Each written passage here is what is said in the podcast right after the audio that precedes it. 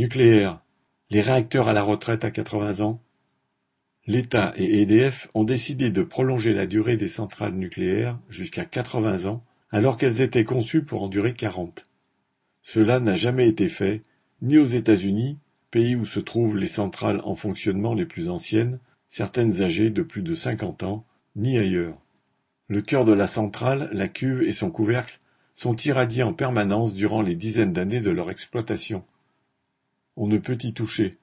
Il est arrivé à plusieurs reprises des cas de fusion partielle ou totale du cœur de certains réacteurs, comme à Three Island aux États-Unis, Tchernobyl et Fukushima, sans compter bien d'autres incidents. Quels seraient les risques avec des réacteurs vieillissant jusqu'à 80 ans? Nul n'en sait rien. Jusqu'en 2020, la doctrine officielle en France était de réduire la part du nucléaire dans l'électricité pour passer d'environ 75% à 50% en démantelant quatorze réacteurs. L'État a commencé par arrêter celui de Fessenheim en Alsace pour honorer une promesse faite aux partis écologistes en France, mais aussi aux autorités antinucléaires de l'autre côté de la frontière en Allemagne. En février 2022, Macron a annoncé un complet changement de cap et la relance du nucléaire au lieu de sa diminution, la construction de nouvelles centrales, grandes et petites, et en même temps la prolongation des centrales existantes. L'argument avancé pour justifier la prolongation des centrales, c'est qu'aux États-Unis, six réacteurs avec des technologies à peu près similaires ont obtenu l'autorisation d'aller jusqu'à 80 ans. Or, aux États-Unis comme en France, l'opacité règne quant à cette option. Par ailleurs, on y utilise des méthodes de sécurité différentes, jugées ici moins efficaces, méthodes qui de toute façon n'ont pas empêché des incidents de chaque côté de l'Atlantique. Actuellement, il existe un organisme de contrôle prétendument indépendant, l'Autorité de sûreté nucléaire, ASN.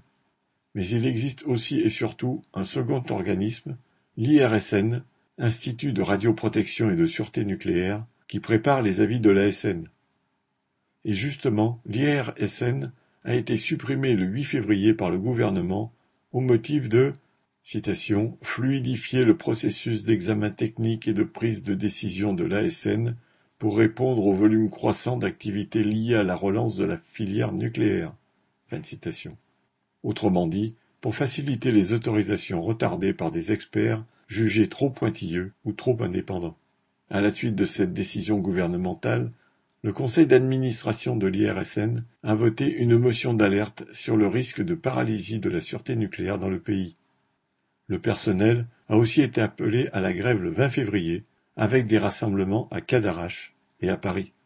Ainsi, tout en prenant une décision potentiellement dangereuse de prolongation des réacteurs, le gouvernement supprime un organisme de contrôle de sûreté.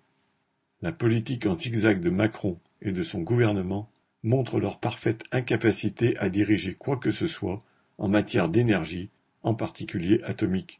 Leurs décisions font peser une lourde menace sur toute la société. Correspondant Hello.